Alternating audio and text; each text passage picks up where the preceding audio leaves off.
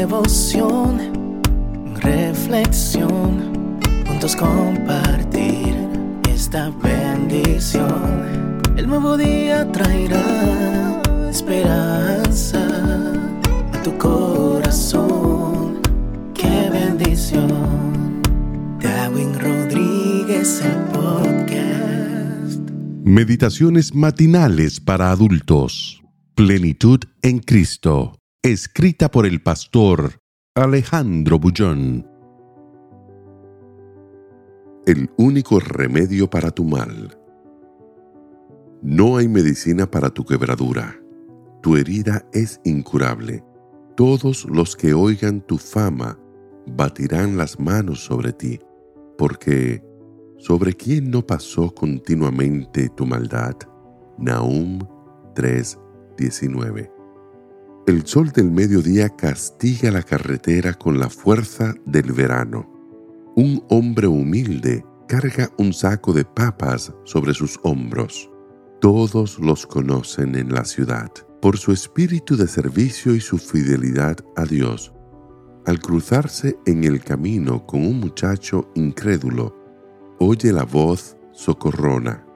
¿Cómo sabes que eres salvo?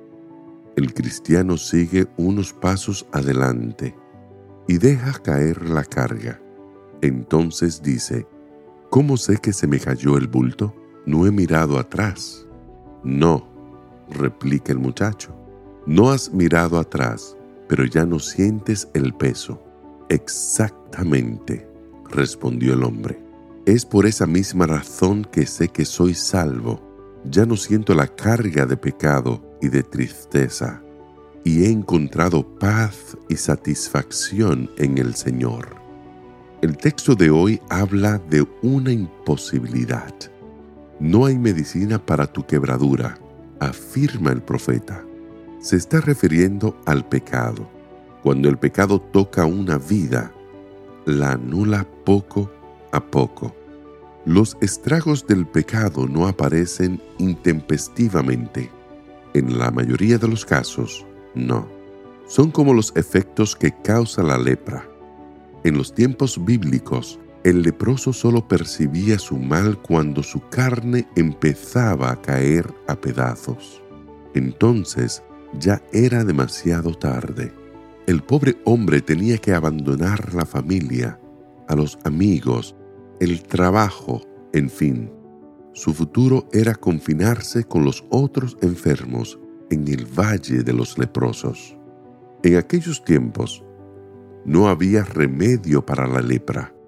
Hoy, ayer y para siempre, nunca habrá remedio humano para el pecado no es solo un asunto de conducta o de comportamiento, es un asunto del corazón.